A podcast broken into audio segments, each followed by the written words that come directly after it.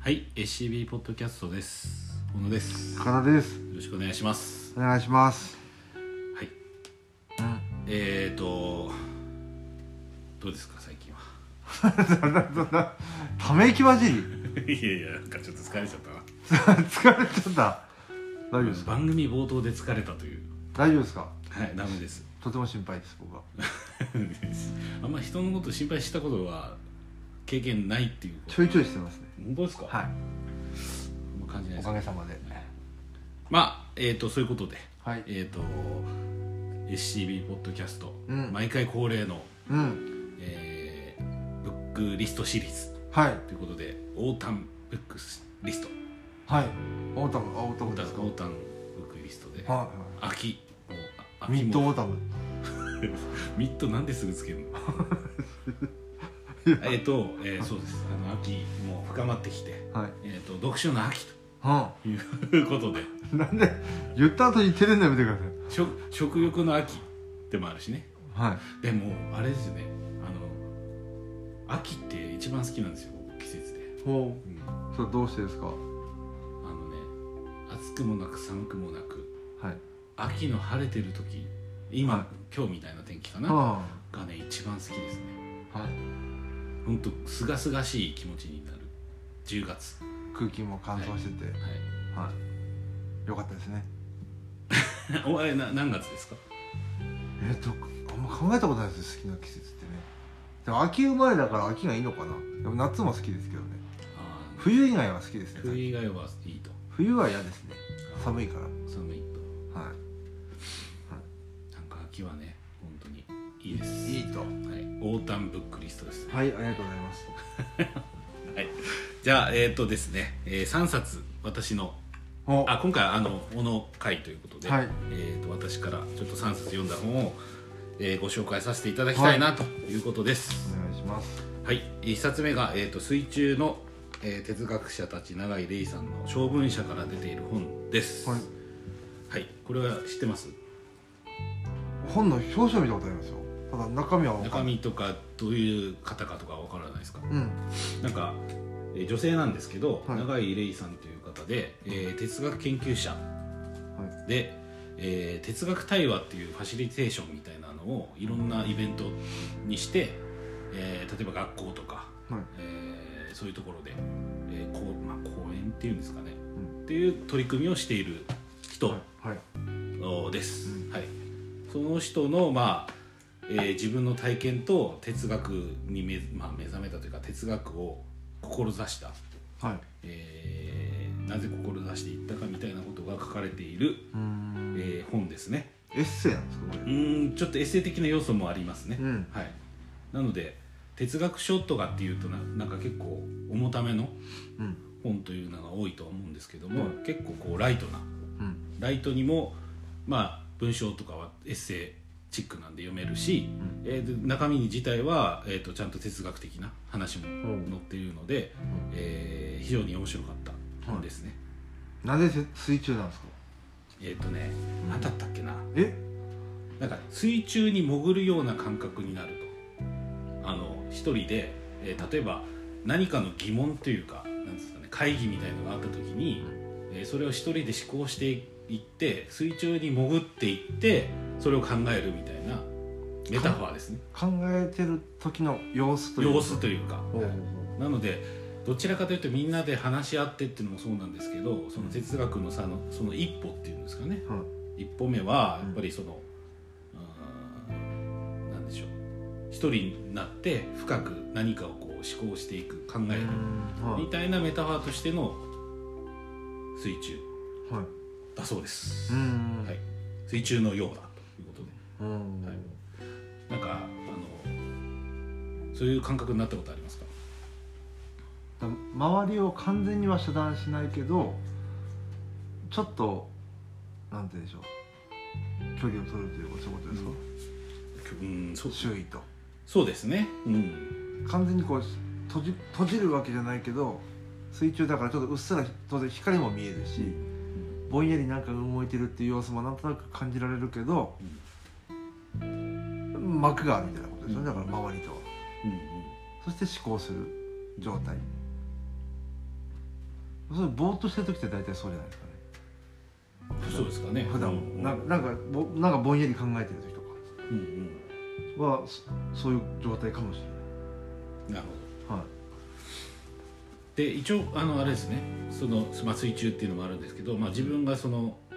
んなんですかね簡単になんだろう哲学的なあー問いみたいなものを持ち出したみたいなのが、えーまあ、書かれていくって感じなんですけど、うんうんあのなんか哲学っていうとなんかこうすごく難しくてなんかいっぱいその先人がいて、んまあ、例えばそのうんギリシャというかね、うんそのアリストテレスとか、いプラトンとかうんから始まり、うんえーなんですかね西洋哲学の歴史みたいのが分かんないと、いはい、まあ、できないものみたいな感じがないですか、あその昔からのやつを頭に全部こう入れてうんそさらにそこから深めるみたいなそうですねだからどっちまあ敬遠しちゃう人もいるのかなみたいなのが、まあ、あ一ー般的なううんなんかなと思うんですけど、んうんただあの西洋哲学は一応一本あのてなんなんですかねその流れみたいのは多分あると思うんですけど、うんまあ、それを持ってなくしても、うんまあ、一応哲学っていうのはできるんだみたいはない手のひらサイズの哲学だっていうこの人は言ってましたあここでそう言ってるってことだから簡単に小学校の小学校に行って小学生にこううー問いをなんか立ててくださいと疑問に思うこと世の中生きてて、うんそうするとなんで、えー宿題やんなきゃいけないのとかうん死ぬってどういうことなんですかとかはっいていうのでもうすでに問いが生まれているうんでそれをこうあー一人一人が考えていくはい行為そのものが哲学だみたいはなことをみたいです、はい、いそういうことが書かれているそうですそうですはいそんなことないですえか、そういうのはねそいやそういうことあるけどもうん、そういう何そのいエッセイだから多分短いのがいっぱい入ってるってことですそうよねですね問いがあってこんなふうに考えたようんとまあうんこんなふうに考えたよというよりは何でしょうねうん難しいななんて言えばいいのかその一冊の本がずっと一個でつながってるわけじゃなく、うんうんあそうですねうん、はうんえなんかそのあれじゃないですかこれ一番こう腹に落ちたみたいなのをちょっと3つよって言ってもらえると、まあ、腹に落ちた腹に落ちるとかってあるんですかそれああこの解釈の仕方そうねそういや思うででもそれは長井レイさんのは解釈であってそれは別に共感ししてそうる思うっっていうてことはいやそんなないかな、ないうん、ただそれが例えば A さん B さん C さんとか私とか、えー、と高田直樹にも、なんでなんで自分は私で高田直樹の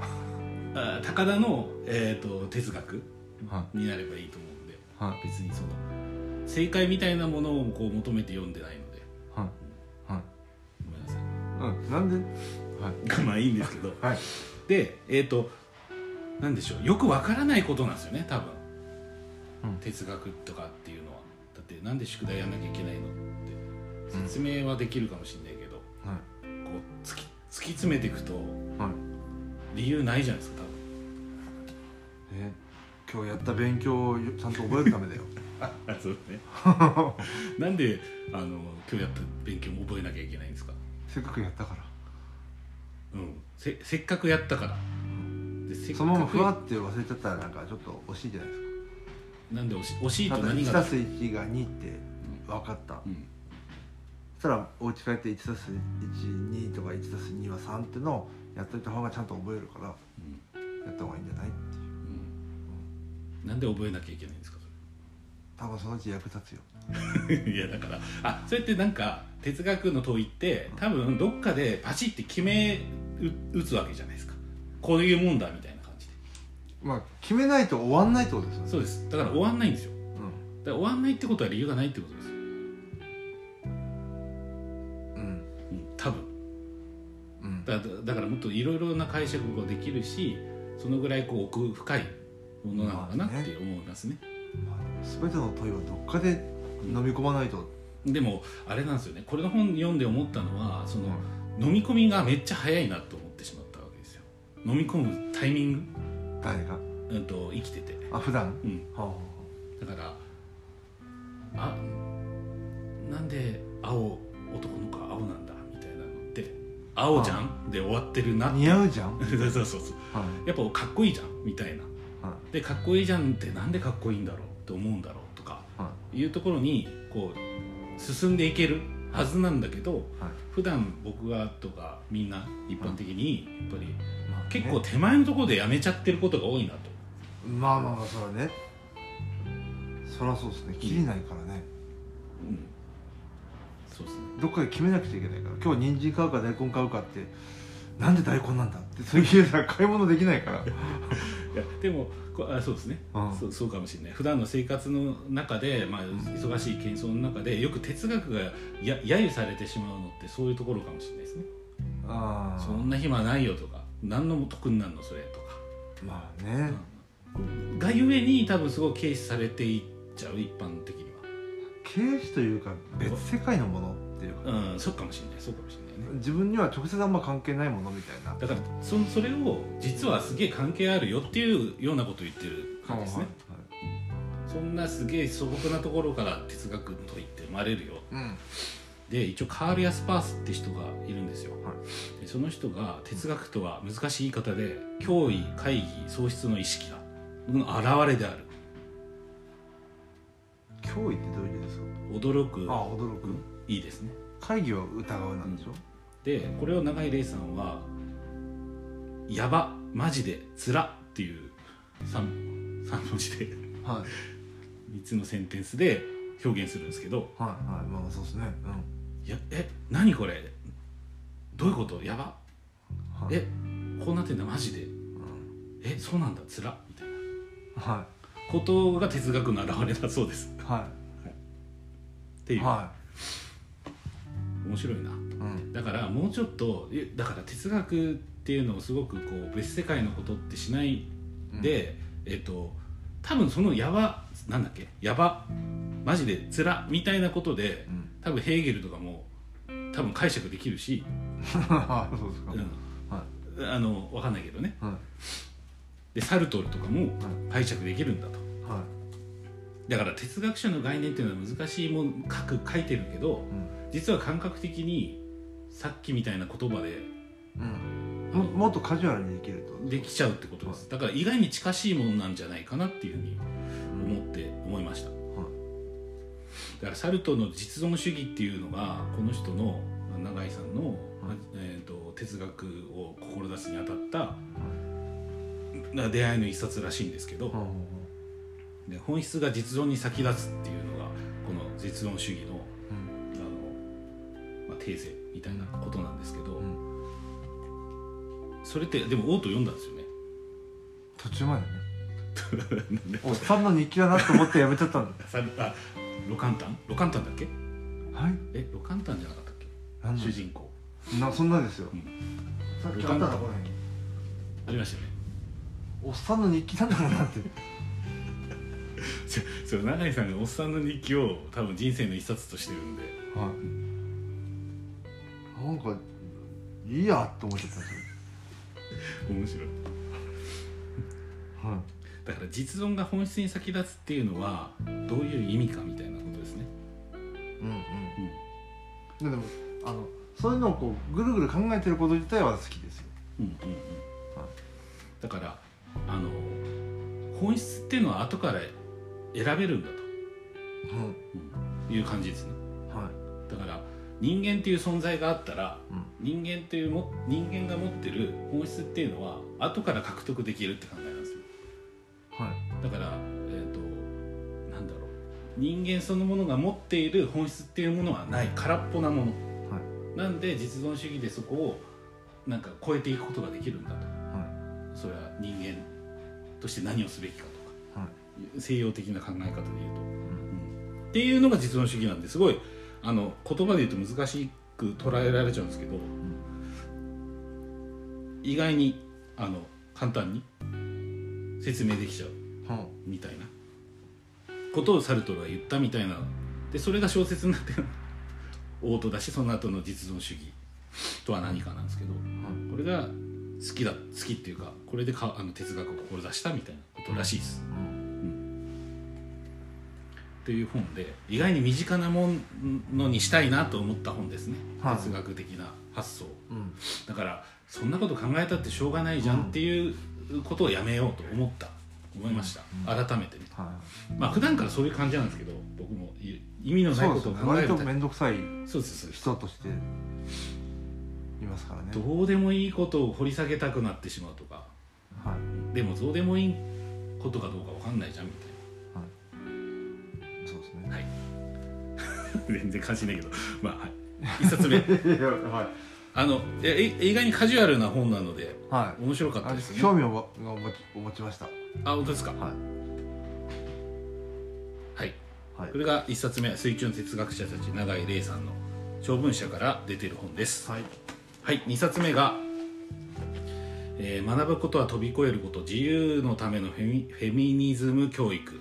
ベレフックス千曲学系文庫からはい出ている、えー本なんですけどこれはなんか見たことあります見たことはないですあれ売り場とかでもうんそんな意識して見たことはないです意識して見たことがないはいえっ、とねこれもねさっきの、まあ、話というか簡単にうん話を要約してしまうと、あのフェミニズムっていうのが、うんあの誰のものかはいみたいな話で、はい誰のものですかうんフェミニズムっていうのはみんなのものです うんそう正解 いやそうだよねみんなのものじゃないはだけどこのベルクさんっていうのは黒人なんですよいはでこの方が言ったのは、えっ、とフェミニズムをこう大学とかね、、いはいいろんな教育の現場でまあ言っている人たち、やっぱ白人の女性なんだとうんで白人の女性は、はいあのフェミニズムをあのやっぱりすごくこう推し進めているうんうんけども、えっ、と実際その黒人の方で黒人の方がそういう大学とかでそのフェミニズムをこう論文とか書いたりしても全く取り上げてもらえないとかあの小説の回でちょっと話したかもしれないけどその、えーフライデーブラックの人が言ってたようなはやっぱそこにもこいううん人種の壁みたいのがあって、うんはいフェミニズムっていう女性の連帯じゃないですかうん基本みんなのものっていうのは男性も含めて考えるべきことだからうんそうみんなのものなんですけど、う実際はその、えー白人女性のものになってんじゃないかっていう主張なんです。おおで結構その論文とか出しても阻害されてうんしかもその論文が引用されて自分のものにされたりとかっていうことが起きて大学の現場でね。おおっていうことをこう告発っていうか書いてる本なんですうよ。んうんで、えっと、例えばその一種の差別構造みたいなものがあのこの人が言ったんじゃないんですけどあの入り組んでるんだって発想があってはいあのなんだっけなインターセクショナリティっていう言葉があるんですよ交差性っていう交差性交差性こ交差する交差する、はでそれは何かっていうと、う白人の女性はフェミニズムであの女性の権利は声高に避けるけども、はじゃあ黒人女性はと、はそのジェン,、えー、とジェンダーのことは言ってくんだけども、んその黒人でやることに対しての意識がめちゃくちゃない、あはいえー、言ったらわかります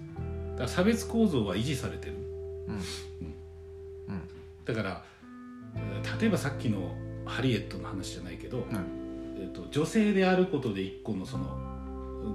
うん男性社会からの差別があり、うで黒人であることでうんまた差別はがい二重にある、うん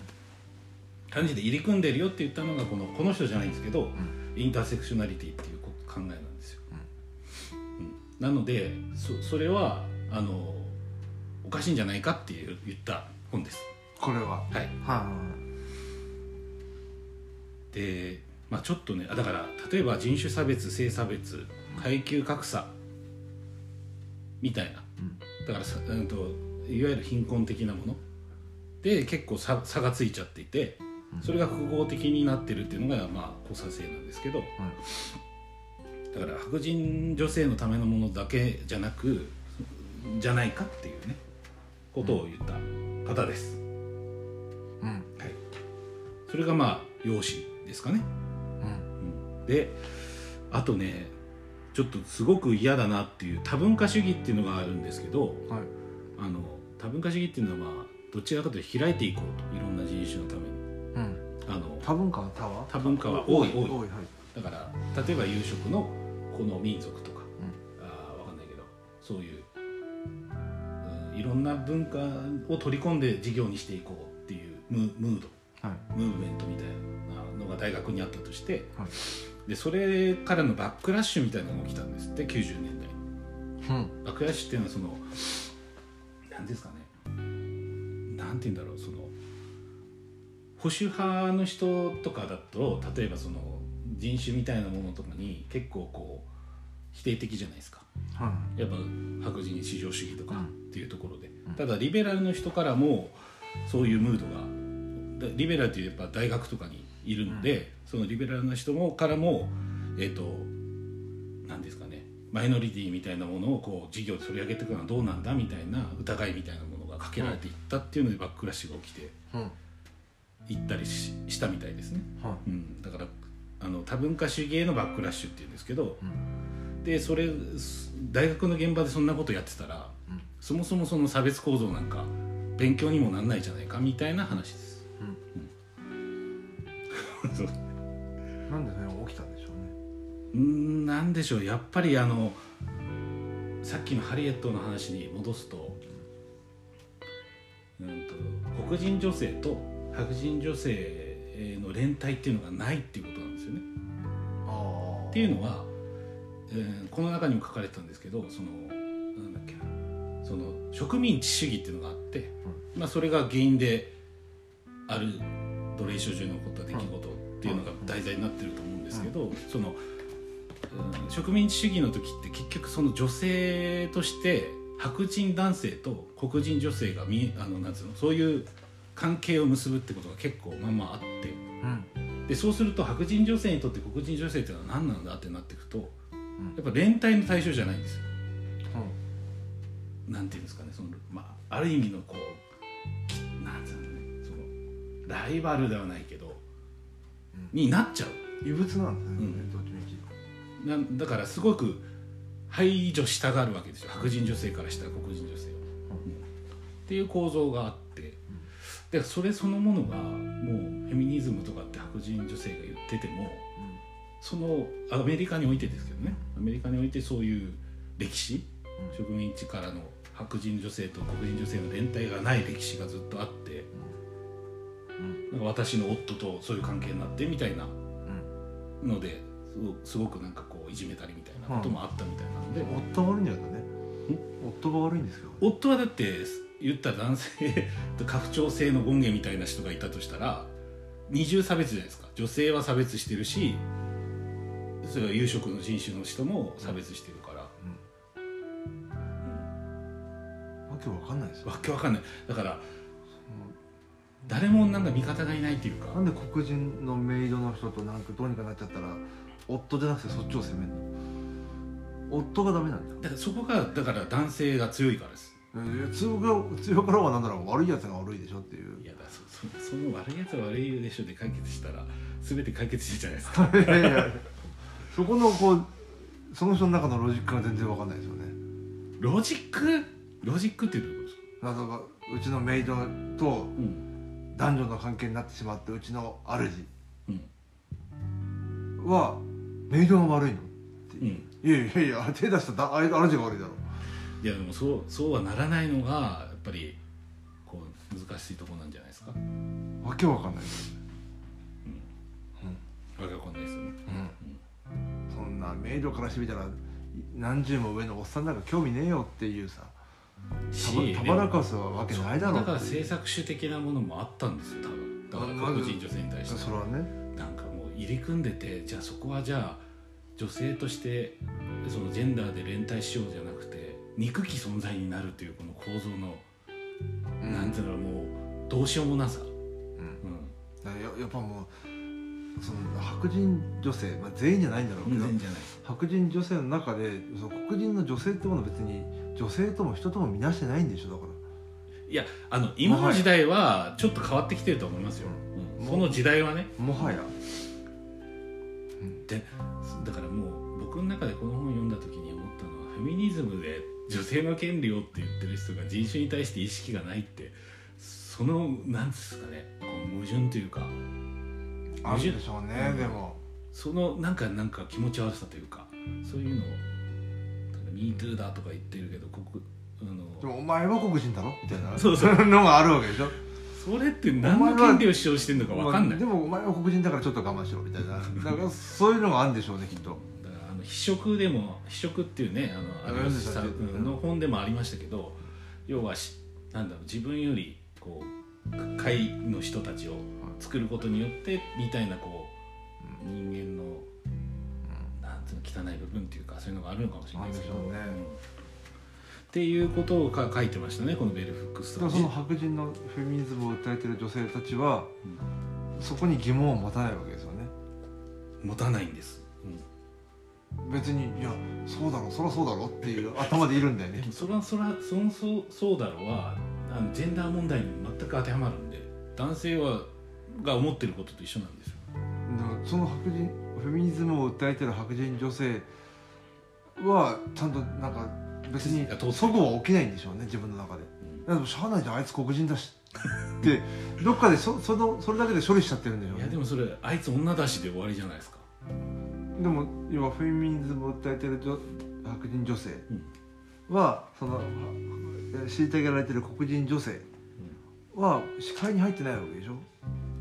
まあそれが最近の90年代にそういうことも起きてるってことなんで、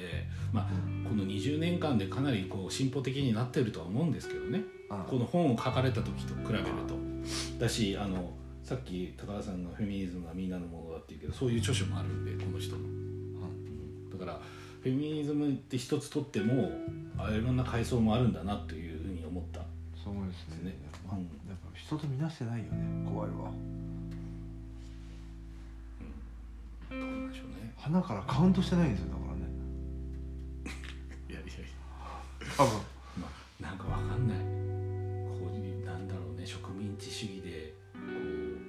う国をこうさ蹂躙しもうち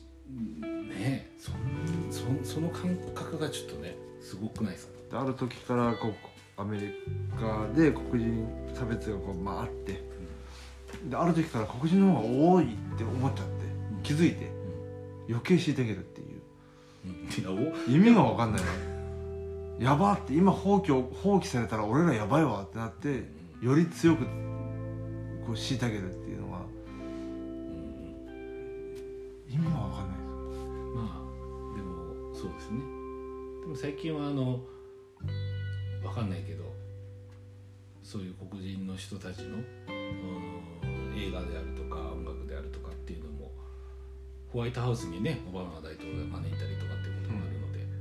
その時代よりはかなりよくはなっていると思うんですけど根強くだから染み込んじゃってるものがね、あると思うのでだからその男性社会って言われて長いけどやっぱりそういうものがなかなかこう時代をこう経ていかないとでいろんな人が関わってそれを改善し改善っていうかそれを良くしようとしていった人たち先人みたいなのがいいて今があるのかなとうんうんだからちょっとずつは良くなっていってほしいなっていうか思ってますけどね、うんでもそういうのを読むまではなんかね分かんないじゃないですそかんな考えなかったっていうかうん、だから交差性っていう考えももちろんあるし、うん、なんか先ほどの話じゃないけど肌の色の薄さ、濃さでも変わるっていう話もあるので、んなんかすごいねと思いました。なるほどはい、っていうあの一応フェミニズムに関してちょっと書かれた本でした面白かったですね。はいはい、で最後がですね、はいこれはちょっと感想あれ書いてないんですけどこれまでの経済で無視されてきた数々のアイディアの話はいイノベーションとジェンダーカトリーン・キラス・マルサル、えーか川出処方新社のね本ですはいこれはですねうんあのー多分高田さんどういうイメージでしたこうん特にイメージないですれあでもなんか読みたいって言ってましたそうね買おうと思っててぼーっとするうちに先に読まれたっていう感じですねなんでそういうさ先に読んだとかそういう競争ではなくないですか本当言葉尻を捉えて攻めるよ ねいや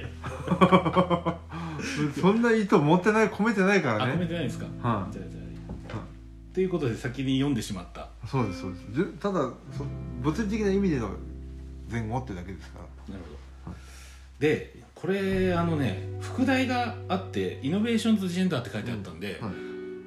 僕は単にそのあある意味の社権力みたいなものがどうイノベーションを握りつぶしてきたかっていうふうに思ったんですよおい最初の考えでは、はいあの買った時ははいそしたら、えー、とジェンダーの本でしたこれあジェンダーの本で要はあのイノベーションが起こ起こる機運みたいなものがあると例えば、えー、とこの中で書かれてたのはスーツケースに車輪がついたって話があって、あ本当でねスーツケースに車輪をつけるアイデアっていうのは昔からあったんですって、はうんその生まれる前からいつけたらよくないかと良くないかって発想してから50年ぐらいかかってるとうんでそれはなぜかというとそのあの結局スーツケースをに車輪をつけるなんて軟弱だなうん情けないと情けない男として情けない以上です、あその理由でつけなかったそれだけですつけましょう 重い時もありますだからその合理性はだいから合理性とか科学とかっていうものを超えてくるものがその規範なんですよジェンダーロールうんジェンダーロールがそこを否定するんですよだって男だって重い時はしんどいでしょ、うんその女性をなんつうの眼中に入れないとかそういうことじゃなくて男だってだから例えばた高田さんがその今1900何年何何年かに生まれたからそう言ってるだけで、は例えば100年前のどこの場所に生まれたかによって、はいその男とはこうあるべきの強さが違うと思うんですよモテとちゃんとそうですそんなの男でしょと何車輪つけてんだよってなる社会もあったと思うんですよね100年前とまあか、まああったかもしれないね、今思うのは多分もうそれが一般化してる からうん、車輪ないのかよ 逆に車輪なくてバカだなみたいな うん車輪なんで車輪ないのってそうそうなります思う思うんだけど、は多分それは今に生きてるからだと思うので、そのごこの最初開発された時は、いうんえーそのそんな車なんかつけてんのだ情け情けない連中だ情けねえ男としてっていうねはのみ、い部活の時水飲んじゃダメだったからね、うん、そそそそれ簡単に言うとそうですねうん、なんか部活の時水飲んでるとなんかダメなやつみたいなさうん夏場うんなんかもうサボってるみたいないやいや何がうんそれそれってさなんなんでさなんでという人がいなかったかなんでと思ってたけどそれを言い出せなかったかうんっていうのが3年生だけ誰が抑え込んでたのそれ3年生だけ飲んでいいえなん でそれなんでなんでしょうね3年生は飲んでいいんですよあ部活中夏場の部活中に水ーうん1年とか飲んじゃダメですよ全然シャラ臭いとうんなるほはいどそれなんでだったんでしょうね、甘えだみたいなあうんなんかなうん下のものはそんなのをそんなの享受しちゃいけないとかそうそう、まあ、水飲むっていうその快楽を快得楽を得てはいけない快楽を得れるのは3年だと、ある程度そう経験値うでん貯めてからだとうんそれもなんか意味のない規範があるわけじゃないですかあーそうですねん何か のうん、だからい部下弱くなるって言われてましたね水飲んなんかすごいねもう魔術みたいな だらもうなんかもう、うん、試合に負けるみ魔たいな術みたいな感じですねうんなんか体力が落ちるみたいななるほどだからあるでしょそのタイヤかっこ悪いっていうのは、かっこ悪いっていうのがあって、うんあとは、えー、ともう一つあったのは電気自動車はい最初のその自動車の出始めの時1000 19世紀後半あにん19世紀後半ぐらいに、まあ、車っていうのが馬車の代わりにでき始めた時に、電気自動車と,、えー、と内燃機関の自動車、はどちらかっていうガソリン車かが生まれてたんですけど結構拮抗してたというかあのどっちもあったんですってうんだけどあの電気自動車に乗るなんて、んあのなんかなんかを操作しなきゃいけないですよねなんかそのき器具をはその器具を操作してこその車の運転だろう男はっていういあことーそみうただいですあの何ガソリン車とかガソリン車の方にあるそのなんだっけなメカをメカを使えるのはクランクそのクランクっていうのをこう操作すると動くんですけど、それそれがついてることがガチャンガチャンってやるのが、これはかっこいいとそれをいあの操作できないの情けないや情つけねえやつらだと電気自動車なんか女子供の乗るい乗り物だろみたいなことによって電気自動車がその後消えたんですってはいでその後多分アメリカっていうのはその、えー、と化石燃料の産業がうん栄えたので、やっぱ化石燃料とガソリンっていうのが相まって男社会と相まって 電気自動車が消えたんですってやっぱこれだろうとなるほだどかねらそれが時代が間違ってて女性優位みたいな社会がもしパラレルで作られてたらあの電気自動車が先行してたかも先行してたかもしれな電気自動車にもつければよかったのにねなんかガコンっていうい今の発想はそうですよね、うんうそんなにそのガコンやりたいんだったらつけるよとそうガコンがだから今考えるとそのスーツケースもそうだし電気自動車もそうだしそんなそのこの男を主張していくだけのためにイノベーションを封鎖するっていうなんですうかんうね、んことが信じられないですよねそうこれいやマッチョな方がこまころ好まれるというか、マッチョでなければならないっていううしかっこいいしん電気自動車につけてくれればよかったのにねガコンってなんかすごいボタン、押すのにすごい力の入れたボタンそしたらなんていうのも生えてたんだなうん、あとはあのこの中であったのは女女男社会的な進歩の仕方をしていくみたいなことが書いてあってそのチェスで、えー、と勝つ能力とかなんかこう計算して何かに打ち勝っていくみたいなイノベーションっていうのをものすごくするんですって、例えば、まあ、戦争とかもそうかもしれないし宇宙開発とかもそうかもしれないですけど、はいこうケア的な方のイノベーションっていうのが起きにくいんですっうんまあて、ね、なんか課題があったらそれをこうなんか乗り越えるみたそいうそうなそう月に行くみたいなかっこいい、うんここうぶち破るみたいなそういううそうのそはうそうだからなんか女性まあそれを女性的とするのも今はね NG かもしれないけどもなんかうんケアによって何かが幸せになってったりとか何かが柔和になっていくみたいな方のイノベーションっていうのが結構未開発になってることが多いみたいなことも書いてましたね、うんでも実際本当そうですよねだからか介護の場面とかまあ、医療の場面もそうかもしれないしなんかもっとそっちに全振りしていったら変わるんじゃないかみたいな、うん、いうことでしたね月とか別にいいと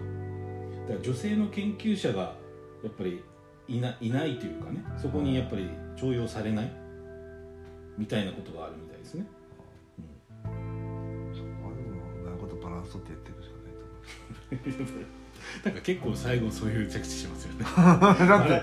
ってだってじゃあ月とか一切目指すのやめようぜとはならないわけじゃない、うんうんうんうんそうですねあの月とかいいよなんか火をバーって出すからやめようとかならないわけじゃないですかそれはそれでやるわけでしょ、う、うんんうんうんうんそうですねきっだからまあまあそれこそ本当ババランスですよね、とだから電気自動車もいいよねっていう気持ちうんガコンもいいけどうん ポチもいいよねっていういいよね、 どっちもいいねっていう感じうんうんが大事と、うん、いやだそうですねはい、まああとはえーっといろいろあったこれ面白いですね面白かったですよ読めばよかったです先に読まれだから読めばいいじゃないですか別にた出し抜きが話好きなのそうか、うんなんかすごかったっすねやっぱそのやっぱジェンダーの本でしたね魔女狩りは何で起きたのかとかうんだから、えー、と魔女狩りだから女性科学っていうのはなんで発展するかみたいな話であの言ったらその自然例えば雲をこうコントロールして雨を降らせるとか、要は自然をコントロールしできるみたいな、あの考えってあるじゃないですか、うん科学が進歩していくとでもそれ自体がなんかこうメタファーとしての母なる大地みたいなだから自然母なる大地、んなんつうんだろうな母なるってつけませんつけますね自然に対してうなんかなんでそれは女性もそうだけどコントロールしていけるんだみたいうんな方に向いていくと、はうん、だからその男性的な発想でいくとうんその自然もコントロールできちゃうし女性もそのままなんだろうコントロールしちゃあの、んできるんだみたいな発想があのなんだろうなこの元にあるんじゃないかみたいな、なんで母なるって言うんでしょうね、うんまあ生まれっからなんだろうけどねそこからうねん、父なるって何に言うんでしょうね何に言うんでしょうね父なる何なんでしょうねなんで母なる大地なんでしょうね分かんないんだよ父なるは何なんですか ねないんですか、であと面白かったのがアイザック・ニュートンっていうじゃないですかうあのアイザック・ニュートンんうん、でニュートンも錬金術とかっつって結構魔術的なことをやってたんですよあ知ってましたあはいでその錬金術っていうのはね金作るんだねそうそうそう錬金術みたいなことを要は科学的だとされてないこともにも手を染めてたんだけど、なんかニュートンは全然こうお咎めなしではいでああ要は女性をある程度貶めるための魔女だったんだといや女性がなんかなんか能力を得ると厄介だとそうですそうですでそれをこう男性が優位性を持って排除するための仕組みとしての魔女狩り裁判なんだっていうのも載ってたり、うんあなるほどななんかひどいなんか本読めば読むほど世界ひどいなって思ってきますよね素晴らしいなとも思う時あるけど、うんうんまあねだから男が常にこう牛耳ってるうん、状況をキープするキープするそうそうだから女性が魔術とかでなんかやってこれたら怖いから、だから何か悪いことが例えば天才みたいなのが起きちゃったら、魔女魔女だろうんつってなんかあのあそこの口答えしたあそこの女の人が、なんか気に食わないみたいなこともあったんでしょうねでそこは魔女というあーなんでなんであれはないの魔男はいないのマダンはなんでいないのいていいくないむ向いていいですよマダンいていいのよね魔男って言うとまたちょっと違いに違なっちゃう、う悪魔の魔ねうん悪魔の魔、うんそうそうままだいてもいいと思うんですよなんでマダンいないのっていう な正義なんだろうねだからな何が正義あで男がさうんうんあそうですねそのどっちかってこう裁判かけてこうなんつうんだろうで男がだから要は対応側で裁く立場女性はこう月みたいな、こう、うんその子の陰と陽なんでしょうねだからその間間に位置づけるってことはうん女性を、うん要は神側に男を置くわけでしょうん、だからまあそう考えるとうんそその通りだなとは思いますけどね女性に対してっていうところ昔からうんそういう階層があってそれがそういうなんていうのかなし起きてきたことにつながっていくんだなと神様も男なんか多い気はするしねなんかうねんうんまあ女性ももちろんいるけども、うん、まあねうんうんだからさっきのねジェンダー以外のその人種の話にすると黒人や褐色人種は白人よりも自然に近くという考えもあるみたいななんかちょっと野生みたいなああそういう意味ね自然に近いみたいな。なんだってことは何お人間の方が進歩してるんだからうんちょっとちょっとこうあれってことそうですちょっと動物に近いってそこうと、いうふうな発想っていうのがあるってことでしょ、ああまあ、母なる自然さらにこう野生味のあるそっちだとこうこうなっていくという、さっきの話にちょっとつながるような話ですよ、なるほどなるほどなんですぐそうやってこう自分以外を落とすんでしょうね安心したいんじゃないですかやっぱ拡張性っていうのはこう居心地がいいんじゃないのわかんないですね良くないと思いまだから意外にあの 2, 2連続ジェンダーの話ですしそたうですねと思って読まなかったんですけど案外そうだったっていう案外そうだって面白かったですね、はい、っていう3冊でした、はいあ署名振り返っておこうか、えーこれまでの経済で無視されてきた数々のアイデアの話イノベーションとジェンダーカトリキラス・マルサルさんはい川出消防信者です、はいこの3冊はいでしたはいありがとうございま何しかありますか最後たあそれよ読もうと思ってたやつなんでああの順順々に次はあの読むやつ決まってるかあ いやいいんですよはらはいいはということでした興味深はいい話はいでございま3冊でした、はいじゃあこれでオータンブックリストこの辺を終わりにしたいと思いますはいはい、ありがとうございましたありがとうございました